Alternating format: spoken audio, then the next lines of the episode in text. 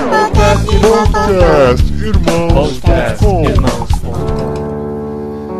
Então, pessoal, sejam muito bem-vindos ao Encontro Cepal Nova Geração. É muito especial porque esse é um sonho sendo realizado, um sonho já de muitos anos, em que nós, como CEPAL, queremos investir na nova geração de pastores e líderes, nos novos líderes, nos próximos líderes, nos atuais, mais jovens líderes da Igreja Evangélica Brasileira. E se você é mais experiente, não se sinta excluído, muito pelo contrário, você é resposta de oração, porque nós precisamos de vocês para a gente caminhar juntos também. Então, a CEPAL Nova Geração tem exatamente esse objetivo de investir, de trabalhar com a nova liderança. E o tema que nós vamos desenvolver nesses dias aqui é redescobrindo o sentido da missão para termos uma igreja simples, né? O grande tema é igreja simples, redescobrindo o sentido da missão. E a gente acredita que a gente vai ter uma igreja simples, e a gente vai redescobrir o sentido da missão através dos relacionamentos. E é muito baseado nisso que a gente vai conversar nesses encontros aqui. E não tem como falar de relacionamentos se não for com amigos, né? Então todas as pessoas que a gente convidou para falar com a gente, para estar com a gente, são pessoas que são amigos amigos que têm caminhado com a gente, com quem a gente tem comido sal, tem andado mais uma milha. E eu queria chamar aqui agora o Cacau, aqui na frente. Cacau, ele é pastor da Igreja Batista Vida Nova, em Nova Odessa, olha. Ele é professor da Faculdade Teológica Batista de Campinas. Ele é onipresente nas redes sociais, né? Ele está no Facebook, no Twitter, no Telegram, no WhatsApp. Então, assim, foi através do nosso ministério online que a gente acabou se conhecendo. Mas, acima de tudo, de todas essas, essas e muitas outras que ele tem. Ele é um grande amigo. Cacau é um amigo de verdade, pessoa com quem a gente pode contar, que anda junto com a gente. E a gente vai ter o privilégio de aprender um pouquinho com a experiência dele, com o que ele tem para compartilhar com a gente sobre a simplicidade da missão. É muito bom estar aqui com vocês hoje. Então, Paulinho já disse, né? Eu sou o Cacau, esse aqui. E nós vamos hoje compartilhar um pouco da palavra de Deus. E quando o Paulinho e a Adri falaram comigo sobre o tema desse encontro hoje, coisas boas tocaram no meu coração, porque a necessidade de nós redescobrirmos os relacionamentos verdadeiros em Cristo na igreja é algo que está muito urgente, né? Está muito urgente mesmo. Nós vemos uma geração muito grande de pessoas sedentas de relacionamentos verdadeiros, né? E a verdade está no amor de Jesus Cristo e algumas manifestações culturais que apontam para isso. Se você prestar bem atenção como as coisas têm caminhado e como as pessoas têm falado dos vazios, né, de relacionamentos, você percebe que está faltando. E a gente pode oferecer muito e isso muitas vezes a gente está perdendo essa oportunidade, né? Eu sou pastor e sou filho de pastor e sou neto de pastor.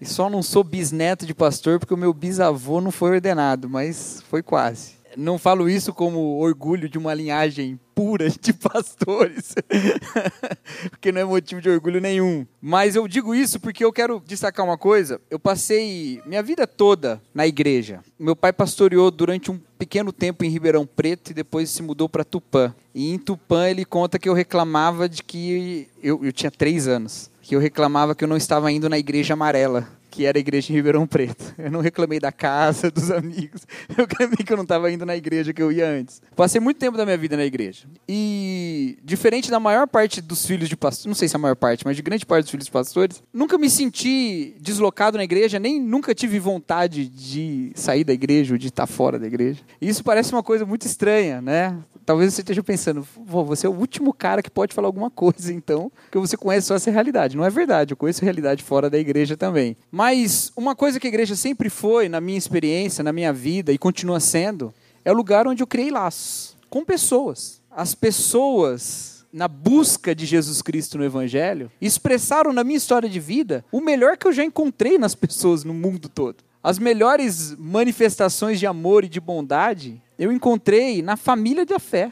Eu não encontrei fora disso. Eu sou muito grato a Deus por isso, muito mesmo, de todo o meu coração, muito grato a Deus por ter conhecido quem eu conheci, por ter tido relacionamentos significativos e ainda ter dentro da igreja, porque isso tem sido uma bênção na minha vida. E por causa disso, esse tema da simplicidade da missão e dos relacionamentos e do contato é algo que me toca profundamente, porque eu acho que aí está o grande tesouro, a grande riqueza do compartilhar a vida de Cristo entre nós. E eu gostaria de convidar vocês a abrirem suas Bíblias na primeira epístola de Paulo aos Tessalonicenses, no capítulo 1. Nós vamos ler o capítulo todo, são dez versos. Vamos ler então 1 Tessalonicenses 1, de 1 a 10. Paulo, Silvano e Timóteo, a igreja dos Tessalonicenses que está em Deus Pai e no Senhor Jesus Cristo. Graça e paz vos sejam dadas. Sempre agradecemos a Deus por todos vós, mencionando-vos em nossas orações. Diante de nosso Deus e Pai, lembramo-nos constantemente da vossa fé atuante,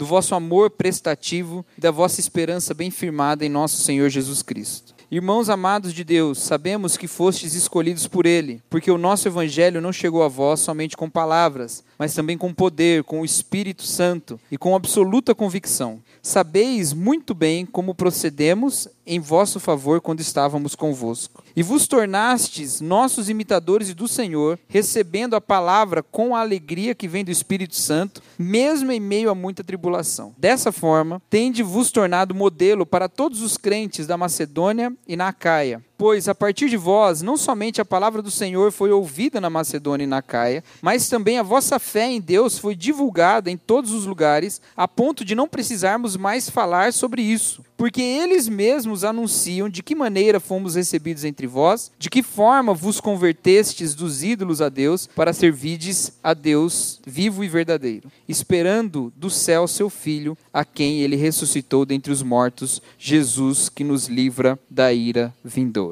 Vamos orar?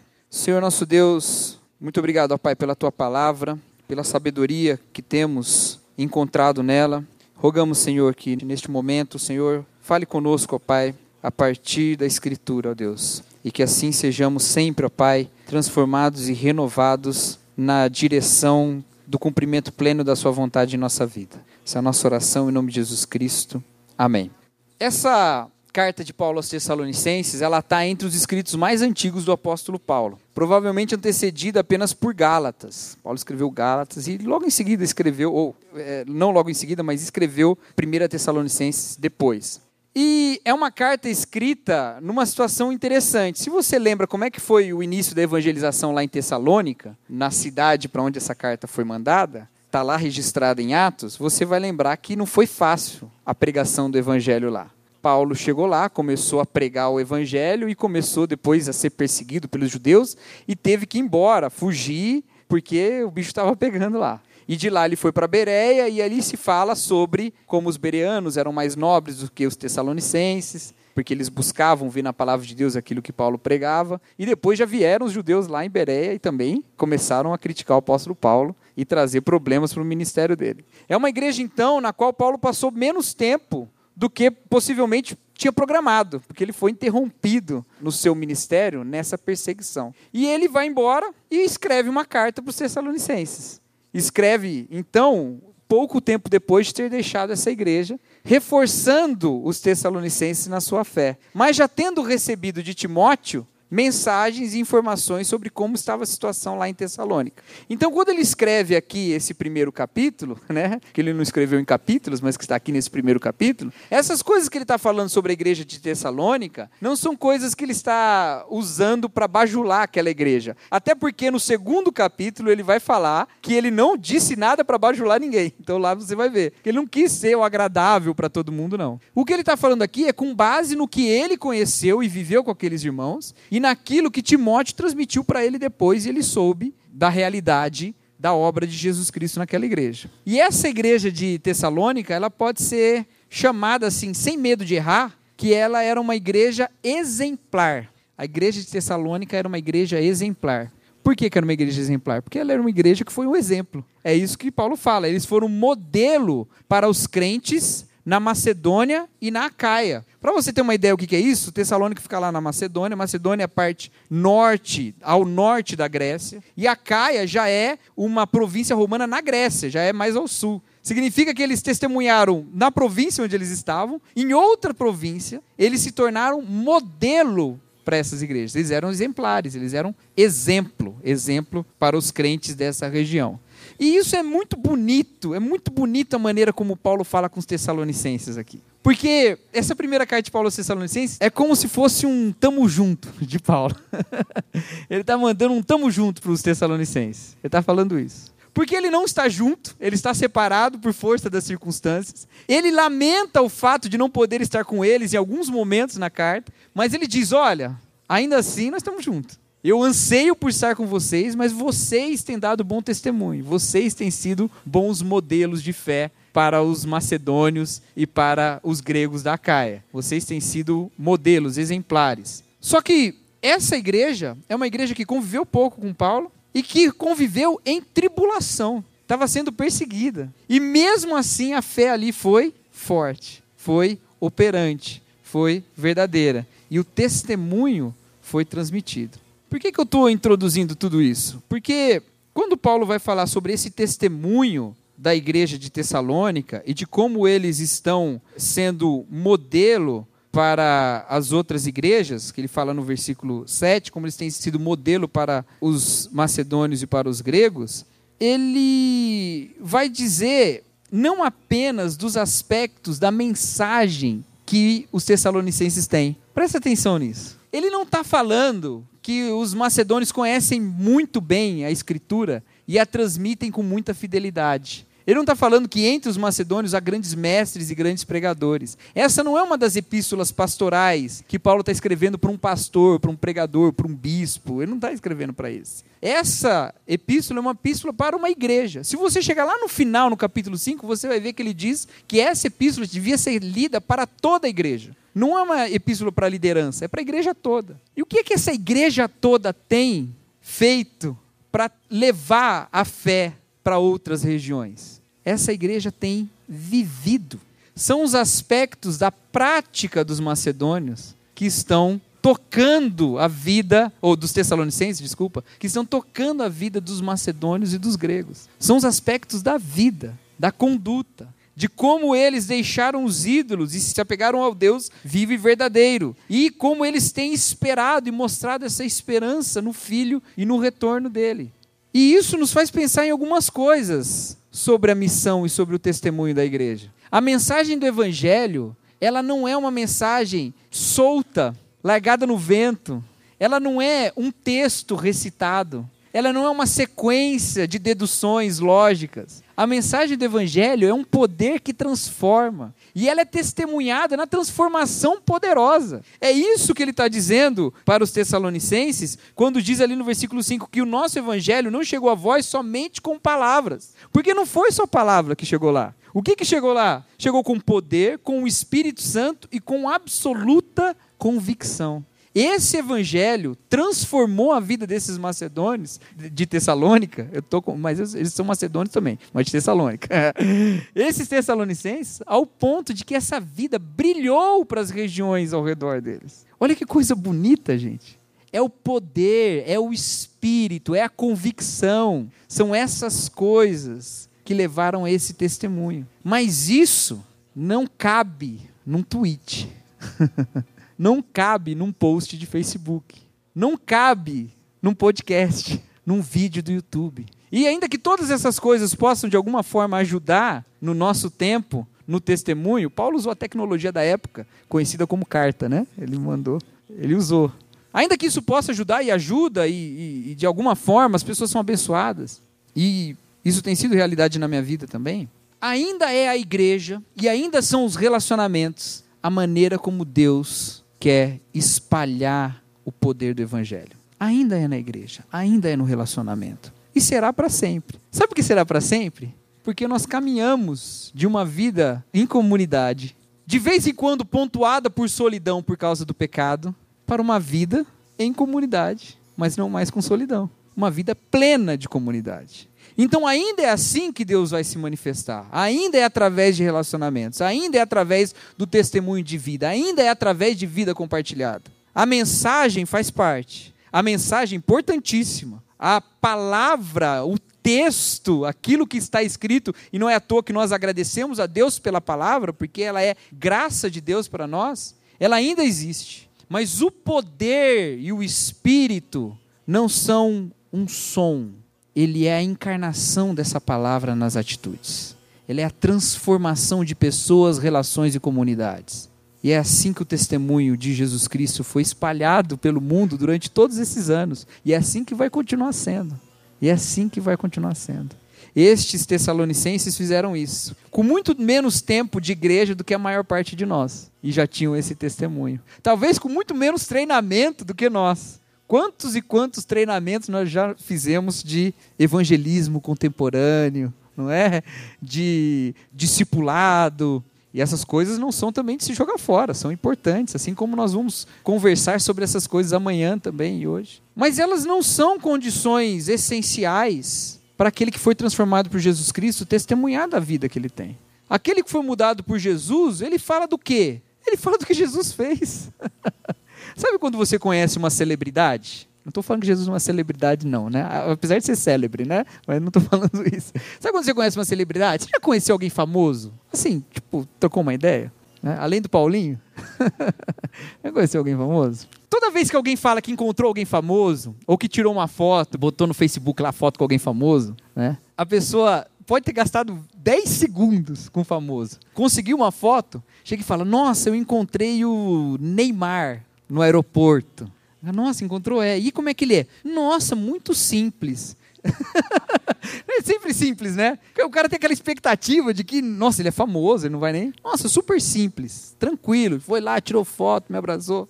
É, acho que ele fez isso algumas milhares de vezes na história. Mas olha só, um encontro de 10 segundos já tinha alguma coisa para falar do que foi esse encontro, do que aquele encontro comunicou. A mesma coisa guardadas as devidas proporções tão díspares, né? A mesma coisa acontece no nosso encontro com Jesus. Nós testemunhamos do que? Do que Jesus fez na nossa vida. A gente testemunha isso, a gente fala disso. Isso pode ser e deve ser aprimorado pelo nosso conhecimento mais e mais de Jesus Cristo? Sim, mas todos que encontraram com Jesus podem falar do que Jesus fez. Não foi o testemunho da mulher samaritana? Ela encontrou com Jesus, trocou uma ideia ali por um tempinho, foi lá e falou: Ó, oh, é o seguinte, tem um cara ali que está falando tudo da minha vida. Será que ele é o Messias? Vamos lá ver. E depois esses samaritanos falam: olha, a gente não crê mais porque a gente ouviu de você, mas porque agora a gente encontrou com ele. Esse é o evangelismo, esse é o testemunho de todos, de todos os que se encontram com Jesus. E muitas vezes as nossas igrejas têm um monte de crentes que não levam Jesus aos amigos porque não tem Jesus para levar.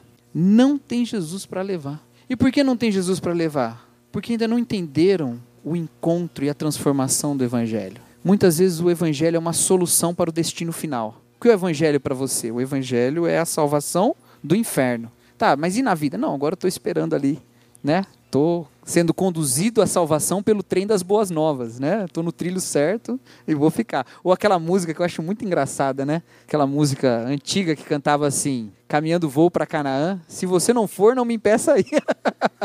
Fica aí, eu tô indo, eu tô na minha. Muitas pessoas estão com esse sentimento. O evangelho é essa garantia para o resto da vida. Ele não transformou a minha vida, ele não tocou a minha vida, ele não trouxe nenhuma transformação. Eu não me encontrei com Jesus de fato. Eu conheci um texto. Esse texto dizia o seguinte: que existe a morte de Jesus, eu preciso acreditar que ela aconteceu na história e aconteceu por causa de mim. Pronto. E se você acredita nisso, levanta a sua mão.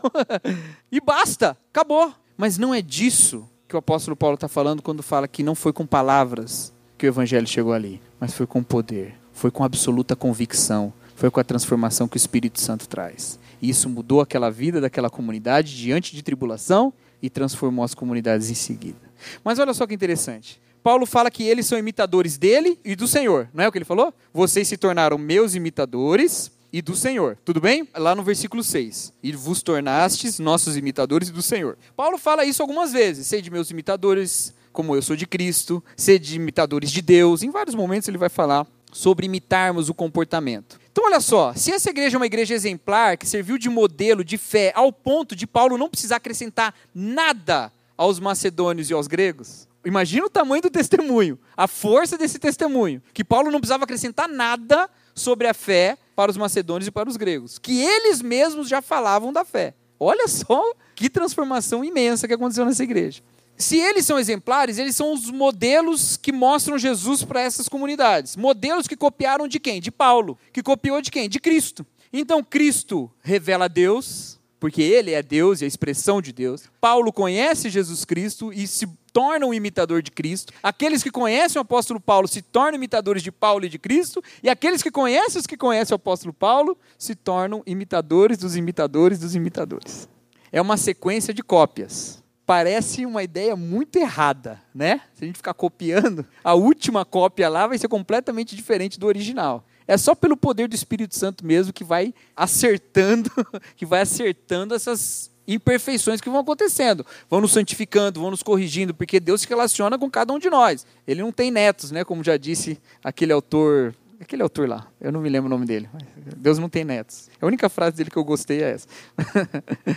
Ele se relaciona com cada um de nós, com cada geração. O Espírito está atuante, continua atuante, o mesmo Espírito. Nós continuamos copiando o apóstolo Paulo e continuamos copiando os Tessalonicenses, porque todos nós copiamos o mesmo modelo, Jesus Cristo. Agora, quem aqui quer ser um imitador de Cristo? Quem quer ser? Olha, pelo menos um levanta a mão. Vamos fazer um teste aqui agora. Quem quer ser imitador de Cristo, levanta a mão. Vai, gente, levanta a mão.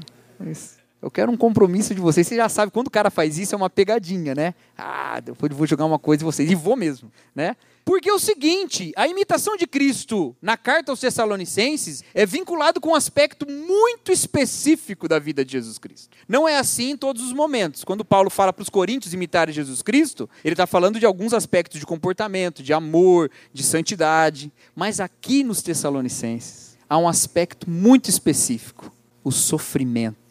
Vocês se tornaram meus imitadores e de Cristo, porque receberam a palavra com alegria, mesmo em meio a muita tribulação. Aí você vai falar, pô, não, não, não, necessariamente. Ele falou tanto de alegria quanto de tribulação. Pode ser qualquer um desses aspectos. Mas quando você vai lá para o capítulo 2, ele fala: vocês se tornaram imitadores dos crentes da Judéia, que também foram perseguidos, assim como nós fomos e fomos expulsos. As duas vezes que ele fala de imitar, da igreja imitar alguém, ele está falando de tribulação e de perseguição. Olha que coisa interessante. Por que isso? Por que, que imitar aqui nessa carta tem a ver com a tribulação? Talvez porque uma igreja nova que recebe a mensagem do Evangelho e recebe a mensagem em poder, no poder do Espírito, pensa, esse poder transformador precisa de alguma forma nos dar vitória imediata. Se esse é o Deus que criou todas as coisas, que ressuscitou o seu filho dos mortos com testemunho de poder imenso, esse Deus tem que nos dar vitória. Esse Deus tem que resolver esses problemas aqui. E Paulo já fala: olha, vocês estão imitando Jesus certinho, porque até na perseguição vocês estão passando pela mesma coisa. Assim como passaram os judeus, assim como eu passei, assim como todo mundo que está entrando nesse negócio está passando. Existem alguns aspectos da vida de Jesus Cristo que se manifestam especialmente na tribulação, na perseguição e na oposição que o mundo faz à luz. Não é à toa que Jesus Cristo mesmo vai falar que o mundo ia odiar a gente, que o apóstolo João ia dizer que as trevas odeiam a luz. Não é à toa que essas coisas acontecem. E nós precisamos nos apegar a Jesus Cristo, apesar disso, e glorificá-lo pelo testemunho possível e só possível no momento da tribulação. Estava conversando hoje à tarde com, com o Rafael e o Renato, e ali nós falamos sobre como a igreja às vezes está meio medrosa. Nossa, nossas igrejas estão medrosas, a igreja do nosso país está meio medrosa. Está parecendo que ela quer segurar alguma coisa, defender alguma coisa. Parece que nós estamos o tempo todo sendo ameaçados. E algum dia vai ser extinguido a igreja de Cristo na terra, porque tantas e tantas tendências anticristãs crescem. E quando a gente olha a palavra de Deus, a gente vê que a perseguição, ela se levanta de tempos em tempos contra a igreja, e em todos esses momentos nós testemunhamos nós mostramos a fidelidade. E aspectos da vida de Jesus Cristo são demonstrados nesse momento. E se chegar ao ponto de sermos perseguidos, devemos glorificar a Deus, porque alguns aspectos da vida de Cristo só podem ser imitados na tribulação, só podem ser imitados na perseguição. É esse tipo de vínculo com o Evangelho que a gente precisa. Porque se o Evangelho é falado em nós, não em palavras, mas em poder, é o poder maior do que qualquer poder que se opõe a ele. Então a gente vive testemunhando, a gente vive a vida de Jesus Cristo de maneira inabalável, mesmo com as circunstâncias adversas. Estão entendendo? Então você levantou a mão que você quer ser imitador de Cristo? Espera um pouquinho que você vai ver. Há aspectos que só são imitados na tribulação. Mas quando Paulo fala lá aos Coríntios, em 1 Coríntios capítulo 4, versículo 17, no 16 ele fala, né? Sede meus imitadores como eu sou de Cristo. Aí no 17 ele fala assim: Por isso eu vos mandei Timóteo para que vocês, ouvindo dele, estando com ele, se lembram como eu vivi entre vocês. Olha aí, as cópias. Olha que coisa interessante. Seja meus imitadores como eu sou de Cristo. Caso você tenha esquecido, eu não estou podendo ir aí agora para você lembrar, mas eu vou mandar Timóteo, que é a mesma coisa. Você olha para ele aí e você vai ver como é que eu vivia. É na presença, é no testemunho de uma vida completa. É na relação, é assim que a gente vai mostrar Jesus. É testemunhando Jesus em cada coisa que a gente faz, em cada momento que a gente vive. Porque é isso que é a perspectiva da vida cristã. É isso que nós lemos lá em Colossenses. O que é que o apóstolo Paulo fala lá aos Colossenses? Ele fala que entre nós agora, os nossos traços de distinção já não são mais tão fortes como eram no passado, mas agora o que nos une, o que nos mostra para o mundo como diferentes é Cristo mesmo. Quando é que Paulo falou isso? Quando ele diz: já não existe mais judeu, nem grego, nem escravo, nem livre, nem bárbaro, nem cita. Mas Cristo é tudo em todos. Cristo é tudo em todos. Se Cristo é tudo em mim, se Cristo é tudo em você, se Cristo é tudo em cada um de nós, e quando é tudo, é o seguinte: é mente de Cristo, é práticas de Cristo, é o coração de Cristo. Se Cristo é tudo em cada um de nós, acabou a divisão. Já não tem divisão entre gentil e judeu, entre escravo e livre, entre bárbaro e cita, não tem divisão nenhuma. Qual que é a única coisa que existe? Cristo. Nós chegamos na unidade. A unidade do cristianismo não é uma anulação das nossas personalidades, pura e simplesmente. A identidade de Jesus Cristo na igreja é que é a nossa unidade. A unidade é a unidade em Cristo, é sermos o corpo de Cristo. Tem uma frase que eu gosto muito, ela é quase um lema da minha vida, que é de um teólogo suíço chamado Karl Barth. Calbart escreveu uma, um texto em 1919 chamado O Cristão e a Sociedade. Ele era suíço, viveu na Alemanha há muito tempo. Nessa época, se eu não me engano, ele não, já estava na Suíça de novo. E ele escreve um texto lá, depois da Europa devastada pela Primeira Guerra. 1919 é um ano depois do fim da Primeira Guerra, acabou em 1918. Europa devastada. Ele escreve um texto chamado O Cristão e a Sociedade, no qual ele vai falar que o cristão é a novidade no mundo velho, ele é a união num mundo fragmentado. Ele vai falar coisas lindas nesse texto. Ele está trazendo o cristão com uma esperança de uma Europa destruída. E aí ele diz o que é o cristão. E é a melhor definição de cristão que você vai ouvir em palavras. Ele diz: o cristão é aquilo em nós que não somos nós, mas Cristo em nós. Está entendendo? Você é cristão? O cristão é aquilo em você que é Jesus em você. E aquilo em você que não é Jesus em você não é cristão. Não é o cristianismo, não é a fé de Jesus Cristo. Essa inundação de Jesus na nossa vida nos leva a um testemunho fiel de Jesus através do nosso viver. E aí eu queria dizer para vocês quais são as características desse testemunho. Porque a gente está falando de simplicidade. E não pode ser uma coisa muito complicada, gente. De fato, louva a Deus porque teve a ideia desse tema aí. Porque não pode ser uma coisa muito complicada. Uma das coisas mais maravilhosas do cristianismo é que ele, desde a sua origem, ele rasgava a sociedade inteira. O testemunho do cristianismo estava com a criança rica, com o velho pobre, com a mulher oprimida e com a mulher independente. Estava com todo mundo. Todo mundo se relacionava com o cristianismo. Tem um historiador não cristão chamado Paul Vane, um especialista em Império Romano, que escreveu um livro muito interessante chamado Como o Nosso Mundo se Tornou Cristão. E ele vai ter um capítulo lá onde ele vai chamar o cristianismo de obra de arte. E ele vai falar: o cristianismo é uma obra-prima. Porque assim como de vez em quando aparecem obras-primas que relacionam-se com uma sociedade alastrada, são os blockbusters do cinema, são os livros best-sellers, são essas obras-primas que de repente todo mundo lê e fala: Isso aqui falou comigo. O cristianismo era isso, ele vai dizer. Essa é uma visão de um incrédulo, a gente sabe que isso é o poder do Espírito Santo. Mas para o incrédulo era isso, e ele diz isso, essa é a visão de um incrédulo. A visão do incrédulo é isso: o cristianismo é uma obra-prima. Porque todas as pessoas podiam se relacionar com o sentimento que o cristianismo trazia, e ele mostrava isso em toda a sociedade. E diferente dos deuses pessoais mais distantes do paganismo, Qualquer um podia chegar diante de Deus e falar de qualquer um dos seus problemas em Jesus Cristo. A mulher podia ir lá e ajoelhar dentro do templo e falar com Deus sobre o problema do casamento dela, que tinha um ideal muito diferente dentro do cristianismo do que era na sociedade anterior. Por isso a mensagem do evangelho desde sempre se mostrou simples, porque todo mundo entendeu, nunca foi complicado para ninguém. E às vezes a gente complica muito, né? A gente complica demais, a gente parece que tem que ensinar as coisas e, e as nossas igrejas às vezes se tornam universidades da fé. As pessoas entram na igreja e elas precisam aprender, aprender, aprender. E elas precisam. Mas o aspecto prático some, porque parece que só os conceitos é que tem que estar vivos na cabeça das pessoas. E não o evangelho pulsante. Mas o núcleo é muito simples. E Paulo resume a vida cristã em três conceitos. Três conceitozinhos. Quando ele termina lá em 1 Coríntios capítulo 13, ele fala: restam agora a fé, a esperança e o amor.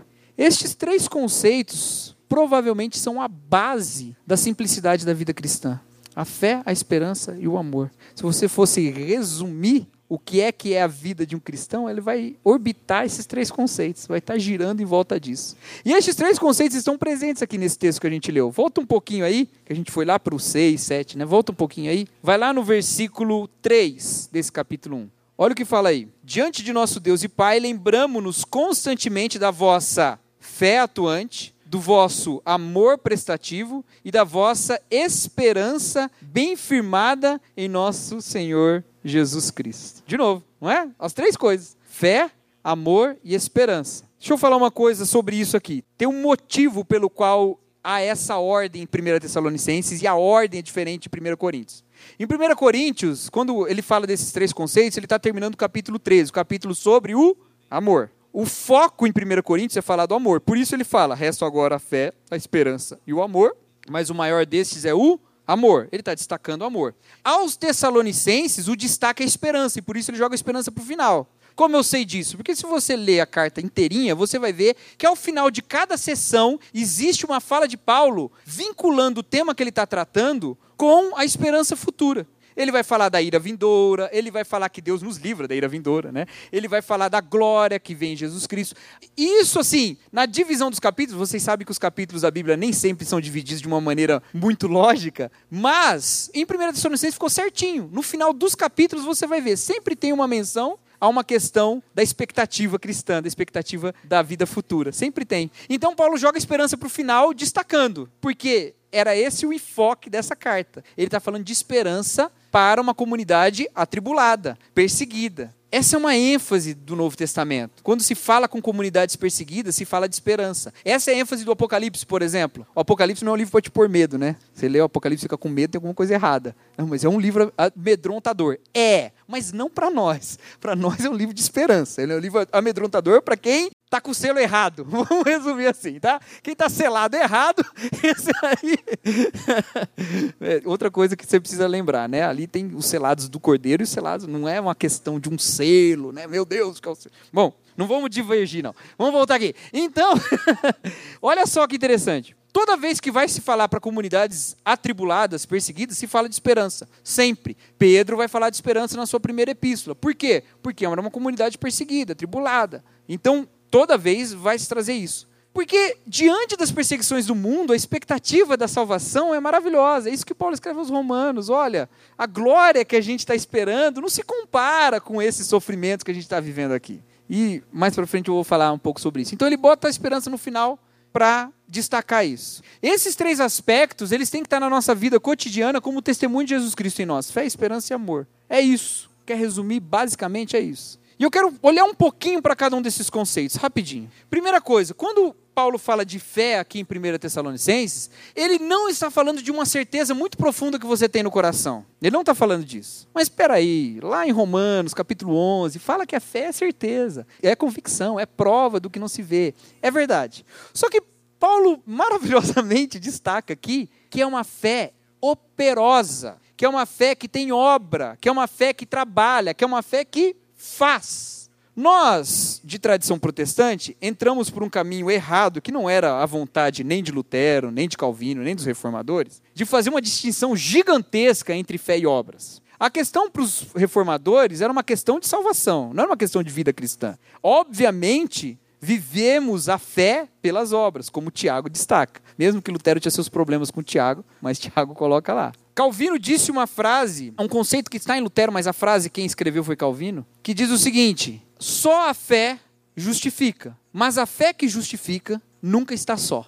Só a fé justifica, mas a fé que justifica nunca está só ela sempre vem com obras, ela sempre vem acompanhada com obras. Isso alguns vão enxergar na Bíblia e vão falar: ó, oh, tem uma briga de Tiago com Paulo aí, porque Paulo fala que a gente é justificado pela fé. É, é, Paulo fala isso, né? Lá em Romanos. E Tiago vai usar o mesmo texto lá de Abraão e vai falar: tá vendo? Não é só pela fé, é por obras. E aí eles parecem que estão brigando. Não, nos textos de Paulo, as obras sempre acompanham a fé. E está aqui em 1 Tessalonicenses. E mesmo lá naquele capítulo 11 de Hebreus, está a mesma coisa. Porque diz, ah, a fé é a certeza das coisas que se esperam, a prova do que não se vê e tal. E aí lá pela frente, quando ele vai exemplificar a fé, ele vai dizer, pela fé, fulano fez alguma coisa. Ele não fala, pela fé, fulano não duvidou, mesmo quando trouxeram um monte de argumentos do Richard Dawkins para a cabeça dele. Não é essa a fé. Pela fé ele fez alguma coisa, ele demonstra a fé não passando cinco anos na faculdade e terminando ainda dentro da igreja. Não, ele, ele demonstra a fé frutificando na faculdade, na igreja, no bairro, em todo lugar. A fé é demonstrada nas obras. E é lógico, a convicção, a certeza, a prova, essas coisas todas fazem parte. E elas são essa raiz. mas ela só é verdadeira, ela só é a fé que justifica se ela não está só.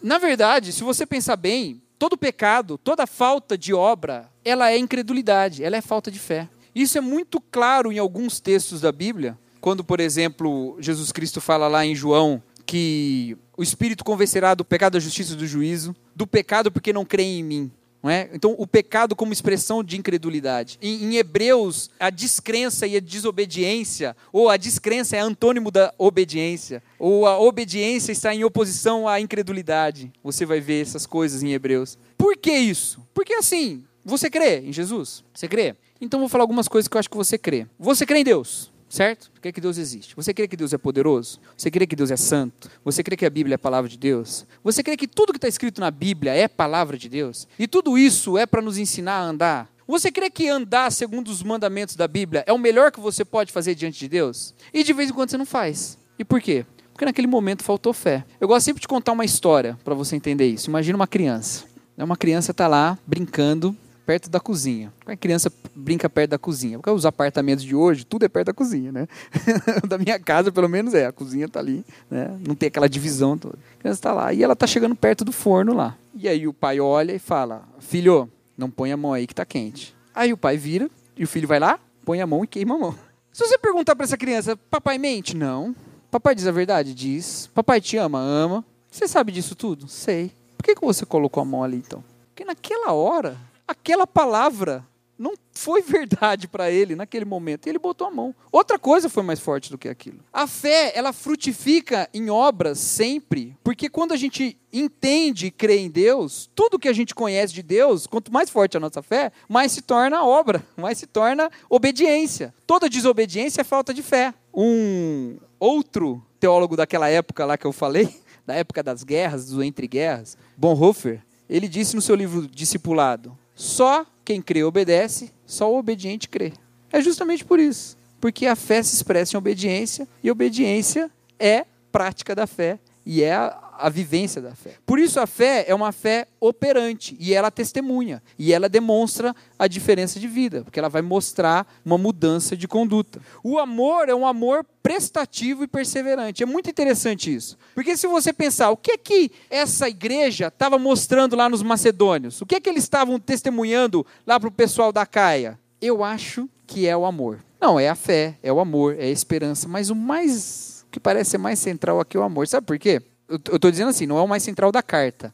O mais característico dessa prática. Sabe por quê? Vai lá no capítulo 4. O capítulo 4 ele está meio organizado em volta desses três conceitos também. Ele vai falar no início lá sobre que eles aprenderam como se comportar para agradar a Deus. A gente já viu que essas obras que agradam a Deus são frutos da fé, assim como lá em Hebreus também fala, né, que sem fé é impossível agradar a Deus. Então são obras da fé. E fé é um conceito vinculado com a santidade. Então ele vai falar primeiro de uma questão de santidade no capítulo 4. Uma questão de santidade sexual. Ele vai falar para abandonar a prostituição, ele vai falar para não defraudar o irmão neste aspecto. Olha só, a gente está falando de uma igreja exemplar, no qual ele vai acrescentar um conselho sobre sexo. Mas quando chega no versículo 9, olha o que Paulo fala do capítulo 4. Mas quanto ao amor fraternal, não é preciso que eu vos escreva, visto que vós mesmos sois instruídos por Deus a vos amardes uns aos outros. Pois é certo que já procedeis assim com todos os irmãos de toda a Macedônia. Irmãos, também vos exortamos que vos aperfeiçoeis nisso cada vez mais. Olha que legal. Olha, é o seguinte, eu tenho algumas coisas para falar. Vocês são muito bom, muito legal, gosto muito de vocês, mas deixa eu falar algumas coisas. Primeiro, para com esse negócio da imoralidade, da pegação aí. para com isso. Outra coisa, sobre amor. Não, sobre amor vocês estão ok. Não preciso acrescentar nada, não. Só continua, mantém essa parada aí. E no versículo 13, ele vai começar a falar da esperança, né? Ele vai dizer lá, ó. Todavia, irmãos, não queremos que sejais ignorantes em relação aos que já faleceram, para que não vos entristeçais como os outros que não têm esperança. Alguns vão dizer que é o seguinte: Paulo pregou o evangelho lá, eles creram no evangelho, e começaram a esperar Jesus, começou a morrer um pessoal, eles falaram: gente, esses que morreram não vão ver Jesus voltar. E aí Paulo vai escrever: não, gente, esses vão se encontrar com Jesus primeiro, e depois nós vamos encontrar com ele nos ares. Ele vai dizer: fica tranquilo. Alguns vão dizer que 2 Tessalonicenses foi escrito para corrigir um outro problema, que é o problema que eles pensaram assim: ó, oh, tá demorando tanto que Jesus já voltou e a gente perdeu o, o, o bonde. E aí Paulo escreve 2 Tessalonicenses fala: Não, ainda não é a hora, porque ainda estão detendo ali por aquele que está detendo. Vem um homem da iniquidade, ele está sendo detido por aquele que o detém. Mas uma hora ele virá e depois vai vir, então, Jesus Cristo. Então, os Tessalonicenses tinham um problema com essa questão aí da esperança futura. Mas está vendo, olha, o amor não precisava ser acrescentado a ele. Na verdade, queridos, desse testemunho de vida de Jesus Cristo, nada é mais avassalador do que o amor.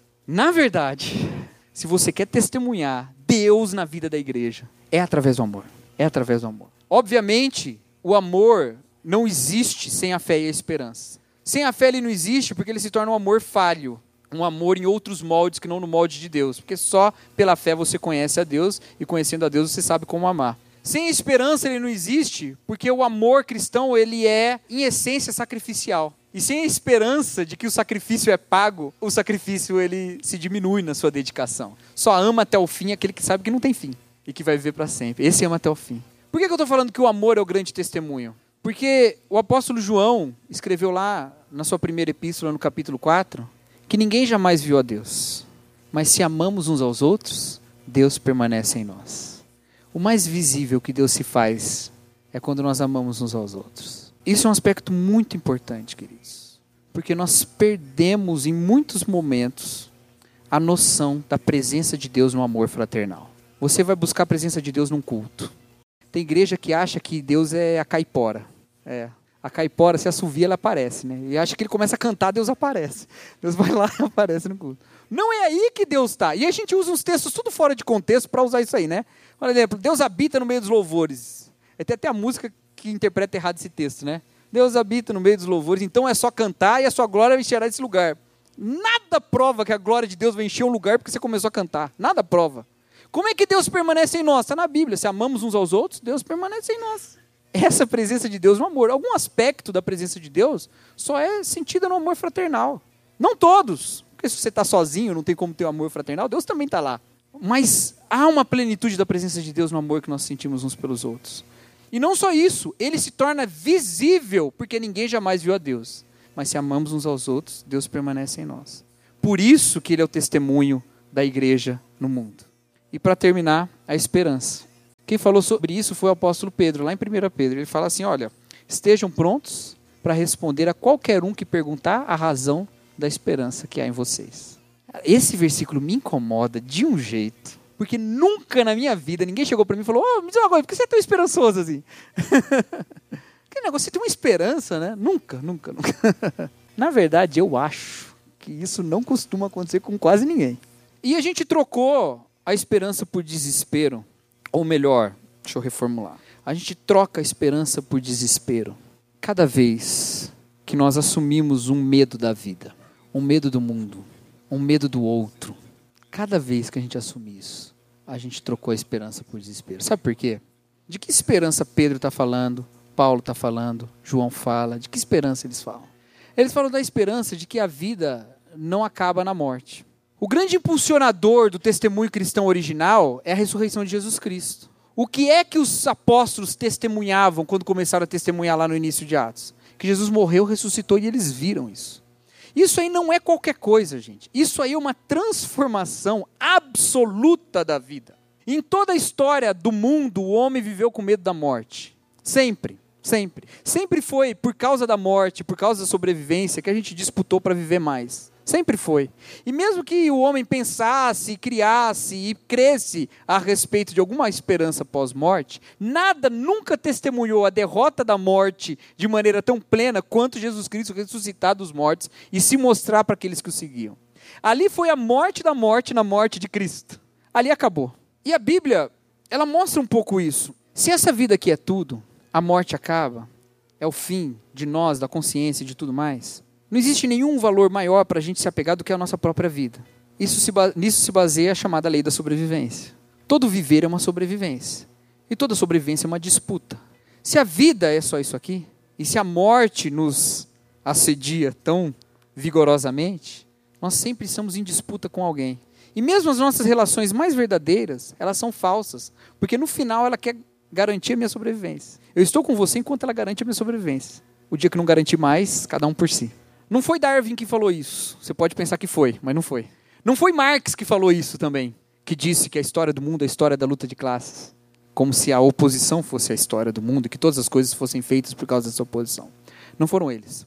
Foi o pregador de Eclesiastes. Foi ele que falou isso lá em Eclesiastes 4:4. Percebi que todas as coisas e todas as obras feitas debaixo do sol surgiam da disputa e da inveja entre os homens. Por quê? Porque eu preciso sobreviver. Eu preciso sobreviver e eu preciso viver. E eternamente eu faço um filho para viver nele. Eu construo uma obra para o meu nome não ser esquecido. Eu faço uma torre de Babel para que meu nome não seja desaparecido da terra. Mas um dia veio Jesus Cristo e morreu e ressuscitou e falou: a morte acabou, não tem mais morte. E de repente a gente não vive mais para garantir essa vida aqui. De repente a gente não teme mais a morte. De repente os nossos relacionamentos podem ser verdadeiros. Porque diferente de antes, em que o nosso relacionamento era enquanto ele garantia minha sobrevivência estava ok, e quando começar a me trazer dano é melhor a gente sair fora. Agora é o contrário. Como foi o meu relacionamento com Jesus que me garante a vida eterna, eu morro por você. Tá tranquilo. Eu morro por você. Eu entrego a minha vida por você. Tá sossegado. E mais do que isso, se a minha vida agora não é pautada pela morte, nem as coisas que eu faço para garantir a minha vida mesmo, a minha saúde, são para isso. Eu não trabalho para viver mais tempo, para ter mais comida para comer mais tempo. Eu não me caso para ter um filho para viver através dele. E nada disso. E aí tem um problema, e é isso que a esperança cristã transforma a nossa vida hoje. Tem um problema quando a gente pensa na esperança e no céu. Já viu gente falar que o céu vai ser chato? Já viu gente falar isso? Um monte de gente fala que o céu vai ser, vai ser chato ficar lá cantando, parado, um monte de coisa que eu gosto de fazer não pode. Gente, a esperança cristã ela é tão maravilhosa que eu vou dizer uma coisa para vocês. Aquele versículo lá que Paulo fala aos romanos, né? Não dá para comparar a glória que nos espera com as tribulações desse mundo. É justamente porque não dá para comparar. Se você falar assim, o céu é o fim de todo sofrimento, você comparou. ele é exatamente o fim de todo sofrimento. Ele é comparável com o sofrimento. Não, ele é além disso. Ele é uma coisa absolutamente incomparável. Não dá para entender. Por isso não se pega com essas bobeirinhas, não. No céu vai ter Coca-Cola, no céu vai ter. Praia não vai ter, que diz lá que o mar já não existe, né? Lá em Apocalipse 21. tô brincando, tô brincando, tá? Não se apega nessas coisas, porque a glória da esperança futura não é essa. Por que, que as pessoas falam que o céu é chato? Eu tenho uma teoria sobre isso. Tinha um professor no seminário que falava assim, heresia minha. Ele era americano e falava, heresia minha. Não é heresia minha, é, é baseado na fala, de, mas eu acho que é por aí. As pessoas acham que o céu vai ser chato porque perderam a morte como um, um, um dinamizador da vida. Entendeu? Não tem morte. Se não tem morte, não tem por que fazer as coisas. Quando Tolkien escreveu O Senhor dos Anéis, ele escreveu um, um, tipo de seres imortais lá que são os elfos. E no tempo da vida dos elfos, tudo é mais lento. Por quê? Porque eles não temem a morte, eles são imortais, então eles fazem tudo devagarzinho. Né? Esse é o pensamento do céu. O céu é um bando de elfos que não faz nada, fica lá. é, assim, na, na nuvem com os ursinhos carinhosos. Porque o dinamizador da vida é a morte. Se não tem morte, por que, eu vou fazer as coisas? Mas eu acho que a gente vai fazer bastante coisa no céu. A gente vai construir bastante coisa. E não é por causa da morte nem por causa da disputa. É por um fator maravilhoso que vai nos motivar a agir e fazer tudo: a glória de Deus. A gente vai fazer qualquer coisa, tudo. Inovação, eu acho que vai ter inovação no céu. Se toda inovação aqui surge da disputa, e surge da disputa porque a morte nos assedia, quando a morte acaba, o que, é que vai ter de inovação? Para a glória de Deus. Gente, tive uma ideia que eu vou fazer aqui um negócio. Né? Imagina no céu, né? Fazer aqui um, sei lá, um instrumento novo que vai ser um negócio de arrebentar. É uma mistura de guitarra elétrica com cavaquinho, uma coisa assim. E vou fazer e Deus vai ser glorificado nisso aqui. Que a morte acabou. Essa diferença é a diferença entre a arte e o esporte. Já viu gente falando, aquele gol foi uma pintura. É, foi uma pintura. Você viu lá o Ronaldinho fazendo um gol maravilhoso, né? É, é a última referência de jogo bonito de futebol para mim é o Ronaldinho, então desculpa, tá? O Ronaldinho Gaúcho fazendo uma coisa maravilhosa lá. Esse gol foi uma pintura. É, foi uma pintura, mas não para todo mundo. O time contra quem ele fez o gol não gostou, ainda que tenha achado bonito. Eu fui com a minha esposa uma vez num show de tango na Argentina. E eu não queria ir. Como eu não queria ir, ela falou: vamos no mais barato que der, porque você não quer gastar dinheiro com isso. Aí a gente foi. Gente, aquele negócio é lindo demais. Eu quase chorei. Eu, é verdade, eu quase chorei. Era muito bonita, era muito bonita aquela dança. Muito bonita. É uma arte que nunca me tocou muito, eu achei muito bonito. Agora tem um esporte que é uma dança, né? A ginástica artística tem muito de dança, tem música, tem tudo mais. E eu assisto a ginástica artística. Enquanto no show de tango eu achava maravilhoso tudo lindo que eles faziam e queria que tudo desse certo, e tudo deu certo e foi maravilhoso. Quando eu assisto às Olimpíadas de Ginástica Artística e sobe aquela americana lá contra a brasileira, eu quero que ela caia. Porque na disputa, a questão da glória, da arte, da beleza se perdeu. Quando a morte acabou e eu não tenho disputa, tudo o que eu faço é para a glória de Deus. Mas espera aí, isso não começa no céu. Porque a esperança cristã é tão firme, tão forte, tão pesada, que ela começa agora. Ela começa agora. Então agora eu faço tudo para a glória de Deus. Agora eu não faço mais nada por disputa. Agora eu trabalho direito não para ganhar mais e viver mais. Eu trabalho direito porque é para a glória de Deus. Agora eu me caso não para ter um filho e viver através dele. Agora eu me caso para a glória de Deus e tenho filho para a glória de Deus. E tudo que eu faço é para a glória de Deus, porque é isso que vai acontecer no céu. É isso. E eu inovo, e eu busco melhorias, e eu busco melhoria da minha comunidade, da minha sociedade, para a glória de Deus. E essa é a esperança que as pessoas vão perguntar: por que você tem tanta esperança? Essa é a esperança do testemunho do fim da morte. Essa é a esperança que testemunha a vida de Cristo. Entendeu? E isso só se faz nos relacionamentos. Isso só se faz na vida de Jesus. Isso só se mostra quando você demonstrar para os seus amigos que a morte não te pauta, que você não é belicoso na sua conduta, que você não busca o seu próprio interesse. E se você vê bem, esses três conceitos sustentam todas as práticas cristãs. Todas elas se envolvem com isso. E é assim que nós seremos exemplares. É assim que a missão é testemunhada para além de uma mensagem, de um conceito e de um som. Essa carta de 1 Tessalonicense ela é linda. Você lê ela em casa quando você chegar lá, são só cinco capítulos. Dá para ler inteirinha em 20 minutos. E repara, repara um pouquinho no vínculo de Paulo, no amor dele para com os Tessalonicenses. Paulo é uma figura que às vezes a gente acha que ele era meio, meio solitário, né? Meio avesso, ele era meio duro nas coisas que ele escrevia. Ele está sempre em briga com alguém. ele sempre fala que tem gente perseguindo ele, tem gente contra ele, tem gente que abandona ele. E ele passa tão rápido pelas igrejas que parece que ele não consegue fazer relacionamentos verdadeiros. Mas depois você vai lá em Atos capítulo 20 e vê o que aconteceu com a igreja de Éfeso quando ele despediu deles como se fosse morrer. Eles choraram e o beijaram como se fosse a última vez que o viam. Vê o carinho com que ele escreve para todas as, as, igrejas. Menos os Gálatas. Os Gálatas ele pega pesado. Mas nas outras igrejas, ele mostra, até os Coríntios, ele mostra um amor gigantesco. E vê aqui como ele queria estar presente com os Tessalonicenses. Depois você lê como ele gostaria de estar junto com estes irmãos. E aí eu quero falar a última coisa. Eu estava na dúvida se eu ia falar ou não. Essa é a parte do sermão que eu decidi agora. Eu não queria transformar esse sermão numa coisa muito pessoal, mas eu acho que Deus nos dá algumas experiências que a gente deve compartilhar. Eu quero compartilhar com os irmãos. Para mim, hoje está sendo um dia muito difícil. Eu perdi minha mãe domingo retrasado. Ela estava bem, nunca tinha sido internada na vida, 58 anos. Completaria 59 dois dias depois do seu falecimento. E nós a sepultamos na segunda-feira. E no culto fúnebre havia muitas pessoas. Muitas pessoas. Muitas pessoas. Gente, foi surpreendente. Mas aqui, em muitos momentos no velório e depois em testemunhos pela internet, uma das boas coisas do Facebook é trazer consolo para os enlutados, ajuda, de fato. É verdade. Houve testemunhos de gente que foi transformada pela vida dela. Gente que dizia assim, gente que eu encontrei às vezes no velório, falei, puxa, que bom você estar tá aqui. Gente de longe falava, como eu não podia vir no velório de quem mudou minha vida. Eu, eu não tô, eu não parafraseando, eu estou repetindo palavras ipsis literis. E aí eu vejo o que Paulo escreveu aqui em 1 Tessalonicenses capítulo 2, nos versos 19 e 20.